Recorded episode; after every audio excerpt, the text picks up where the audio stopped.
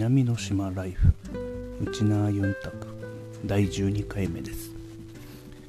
今日はルパン三世の、えー、次元役をしていた小林清さんについて話していきたいと思います、えー、ルパン三世の新作が、えーと、10月9日から始まってるんですが、えーと、この1話目をエピソード0っていう風にして、えー、小林清さんが、え、最後の次元役として出てたんですが、え、このアニメの節々にも小林さんが最後っていうことで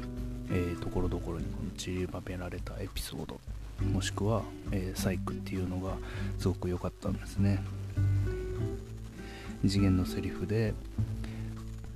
とうとう俺も潮時かもしれないだったりなんだか相棒との人生を振り返っちまったよ。俺はお前みたいに時代と寝るような人間じゃないんだよ。と言ったり。でそれに対してルパンは時代が変わっちまっても変わらねえ味はあるとかいろんなセリフを。もう本当に最後っていうのを存分に出てきたなって思うんですが。もう最後にあの話の途中でこのルパンたち一味が別荘っていうか隠れ家で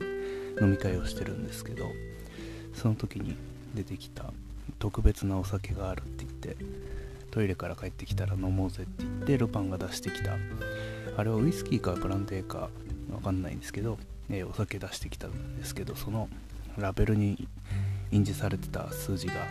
1971って書かれてたんですね。でその1971っていうのは、えーと、ルパン三世のアニメがこう放送された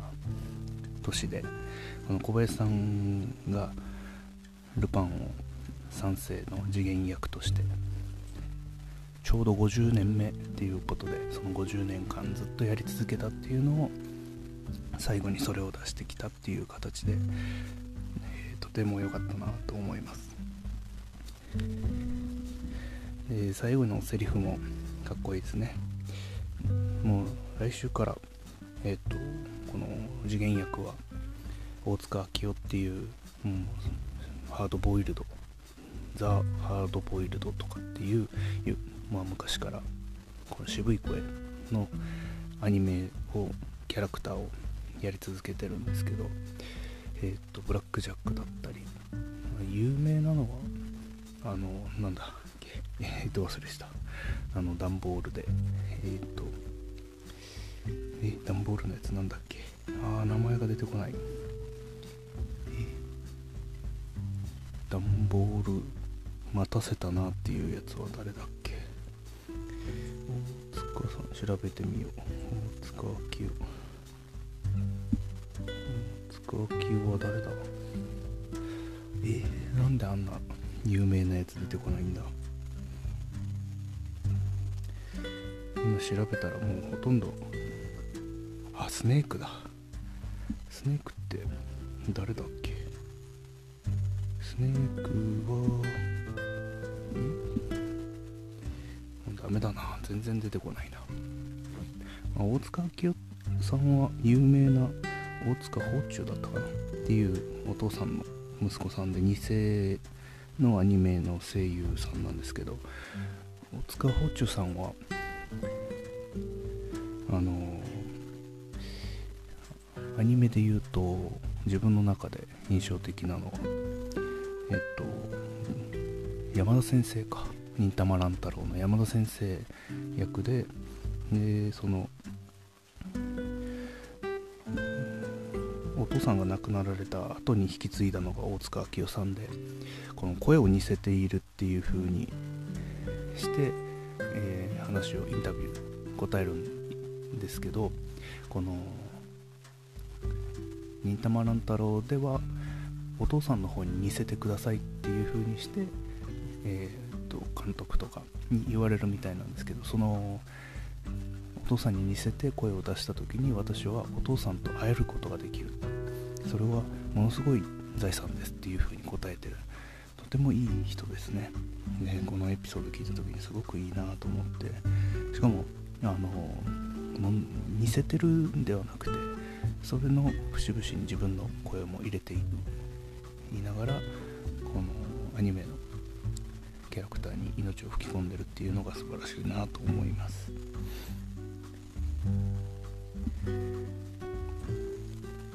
あとこの、まあ、よく言われてるんですけども新しくアニメが声優を変えるっていうと大体叩かれるしインタビューでそのルパン三世の今のルパン三世役をしているのはあれ誰だ？やばいな。全然出てこないね。クリカンか。クリカンも最初はものすごく叩かれたししかもクリカンの場合は自分でオーディションを受けてやったわけじゃなくてこの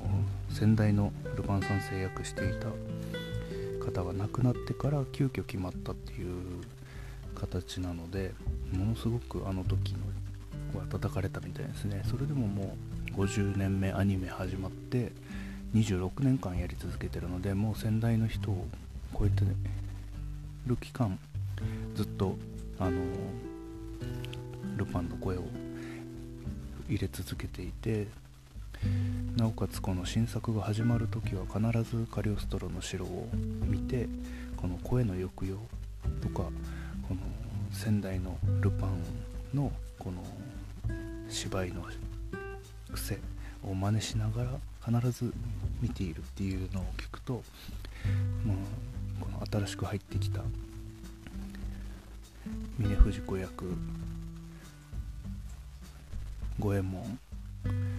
あと銭形か。3人変わった時。この3人の時はオーディションで選ばれてるのでオーディションで決まった時はこの仙台役の方たちはまだご存命で今もご存命かな。で入ってきて新しく撮るぞっていう時に怒られるのに慣れと公開みたいなのを開いたっていうのもエピソードで面白いなと思うしこの実際自分がそういうバッシングを受けた人だからこそ今後必ず起きるバッシングっていうのを前もってこういうのがあるんだよっていう風に経験させるっていうのはすごくありがたい先輩だなと思うし今回もまあアニメの世界でいうとキャリアはものすごく長い大塚明夫さんもきっと昔の次元の方が良かったっていう風なのは必ず出てくるしでもそれの中でも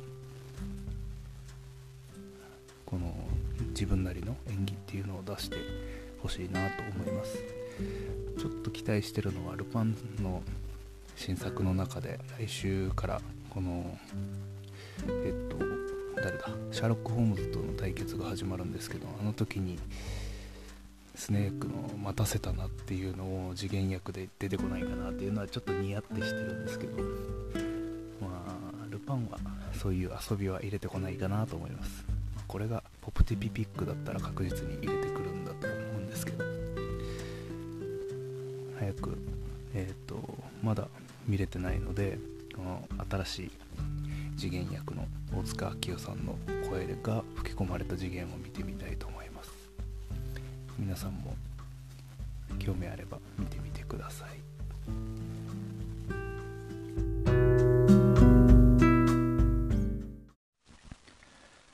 南の島ライフ。内縄ユンタク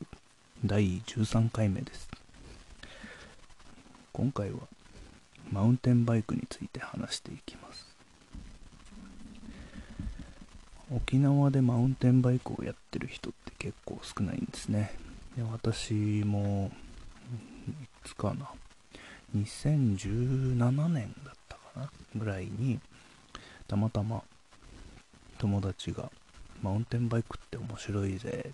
やってみようって言って一番最初に買ったのがトレックのハードテールだったかなだったと思うんですけどそれを買ってずっとチャリこいでるって感じですね。で沖縄の場合だとあの走れるコースがほとんどなくてまあ公園行って階段下って練習したりウィリー練習したりあとは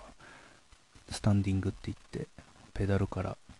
地面に足をつかないようにずっと立ったままっていうのを練習したりっていうようなことしかできなくて本当に去年ですね2020年かに初めてえっとあっちは富士店はどこかな山梨かなっていうところもう本当に富士山の近くでマウンテンバイクの聖地があるんですけどそこに行って山下り自分のマウンテンバイク持って行ってやったんですけどまあ楽しいですね。何が楽しいってもう30超えてあんなにアドレナリンが出るかっていうぐらい脳内麻薬というか脳汁がブシャーって出てくる。しかも何ですかね健康的じゃないですか。運動してなおかつ楽しい。で終わって温泉入って居酒屋行って料理が最高に美味しかったんですね。で次の日はバーベキューもしたりとか。もう本当に何ですかね。今まで日常非日常だから楽しいっていうのもあるんですけどやっぱどこかスリルもあるしこけたら怪我するからこけないようにプロテクターつけたりとかっていうようなのをやりつつも何ですかね。このだんだん上手くなってるのもわかるしあのこのテクニックとかあとは疲れてくるとだんだんだんだんあのブレーキが甘くなったりとか後ろがこけたりとか滑ってみたりとかっていう風にして、まあ、失敗もあるんですけどその失敗を次に生かそうとかっていう風になってるんですね。ね今年も本当は最後に1回走りに行きたかったんですけどたまたまも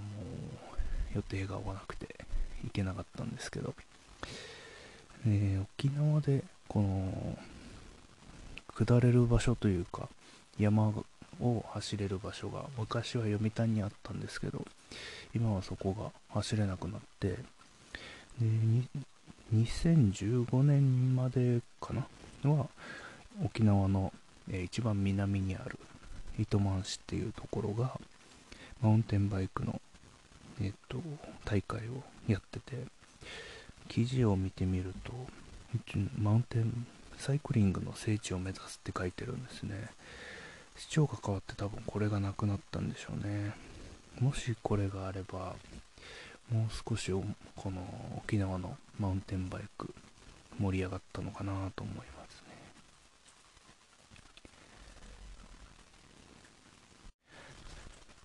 沖縄で自転車っていうとツール・ド・沖縄ってのがあってロードバイクがメインで今は盛り上がってるんですけどうんロードバイクはちょっと、まあ、走ったことあるんですけどあの小石とか車道を走るときに段差を気をつけないとすぐパンクするとか気を使うことが多くてそんなに神経質に、えーと、と走るのが好きじゃないのでマウンテンバイクみたいなタイヤが太くてパンクしにくいような特にどこでも走っていけるようなスパイクタイヤだったりブロックタイヤだったりするとあの砂利道でもここ行けるかなっていうところにガンガンガンガン遊びに行けたりするんですね。でたまに糸満まで走りに行くとあのキャン岬っていうのが沖縄の最南端にある岬なんですけどあそこに行く途中に1キロぐらいかな下りの砂利道であの周りはもう畑なんですけどそれをずっと下るっていうのはできるのでだいたいどれぐらいかな1キロだいたい8分とか5分とかぐらいかなしかないんですけどものすごく景色綺麗なんですよ。すぐそこは海だし周り見たら緑で綺麗だし。でもちょっと夏に行くと暑すぎるのでこの時期10月ぐらいが最高かなと思って今週来週ぐらいもう一回走りに行こうかなと思ってるんですけど他になんか沖縄でマウンテンバイクで少し下れたりとかなんかコースがあったりとかっていうのがなんかないかなと思ってもうないんだったら作っちまおうって言ってちょっと今土地とか山とか探してるんですけどいかんせんちょっと高すぎるしこれでじゃあ作ったはいいけどじゃあ収入採算取れるのか？っていうと今微妙なのでどちらかというともう県とか市とか村とかにどなんか農作放棄地じゃないけどもう全然使ってなくてもう使い道もないっていうところの方が、マウンテンバイクだとアクロの走行の方が楽しいのでそういう風に何かできたらいいなと思っています。なので、うん、今今のところ沖縄の中だったら糸満だったりあとはあっちは南城市かとかだったりで何かしら、うん、ある程度土地があって練習コースみたいなのが格安で、まあ、レンタルできたらいいんですけどね。賃貸で。どれぐらいですかね。10万いかないぐらいで借りれたら一番いいんですけど。もう全然使ってないっていうところも沖縄の場合、ウタキだったり、ウガンジュだったりして、意外とこの拝みに使われてて神聖な場所だったりするので、なかなかこの本当に使っていい場所なのかっていう確認も取りづらい場所ではあるんですけど、そんなに山深いところじゃなくていいんですよね。普通の、まあ、ある程度の穏やかな下り坂の場所の方が良くて。沖縄の場合だとあのハブが出てきてしまうのである程度、うん、硫黄とかでどうにかなるとかっていう話も聞くんですけど逆にもう何十年っていうぐらいハブが居続けてるんだったらこのハブが嫌うような何かしらの成分って、まあ、ゴキブリが寄ってこないなんとかみたいな感じでそろそろ研究進んでないかなと思ってそういうなんか研究してる大学の流大とか沖国とか大学の教授とかとコラボしてそれが本当に効くのかどうかとかっていうのもある程度土地さえあれば何でも箱があれば基本コラボとかやりやすいんですよね。例えば何ですかねこの中学生でなんか乱暴な運転してるっていうそういうやんちゃしてるやつらも発散する場所がないんだったらチャリコイで練習してタイムアタックやってみたらとかっていうようななんか構成施設にも使えたりするかもしれないしちょっと土地がうまくいって次の段階って言ったらもしかしたらこの二輪車バイクじゃないけど電動二輪車とかで走らせる場所がないかなとかって言っていろんなのを考えたりするんですけどなかなかそういう知り合いもいなくてつてもないんですが妄想だけは広がっていきますね。何かこの年を重ねたけどまだこのワクワクするって感情はずっと常に持ち続けたいなっていうのは思ってます。えっ、ー、と一番何ですかねこの感銘を受けたっていうのはあるんですけどこの基地内でバレエやってたこともあるので基地のバレエをやりに行く時はこの基地にの中に働いてる人がエスコートしてくれるんですけどこの体育館行くと必ずジムが併設してあってもうめちゃめちゃ筋トレしてたりするんですけどバレエしてる友達が言ったのがこの俺はおっさんではない男だ。いつまで確かもう30後半ぐらいあの当時もう15年ぐらい前あの当時30後半だったので自分からしたらもうおっさんだよねみたいな話でちょっと何ですかね。おちょくったというよりは何ですかね。このいじった感じだったんですけどその時に彼が言ったのはいや俺はおっさんじゃない。もう男だ。だから何ですかね。このおじさんみたいに扱うなっていう。ちゃんと俺は男なんだっていうことを聞いた時にああそういうこと言えるおっさんってすげえなっていう風になんですかね。まだおちょくってるんですけどでもそれっていつまでたってもなんですかね。若々しくいられるコツなのかなと思いますね。日本人的な感覚だとどうしてもあの年だからとか腰が痛いとかなんですかね。ひげが生えてきて白髪になってきたらもう自分は落ち着いていかないといけないんだみたいな周りの目とかあると思うんですけどいつまでたってもこういうなんか新しいことにチャレンジしたりワクワクしてみたりとかっていうことはやり続けていきたいなと思います。皆さんも何かワクワクしたこと最近ありますか？今年1年間何かワクワクしたことがないんであれば新しくマウンテンバイク挑戦してみてはいかがでしょうか？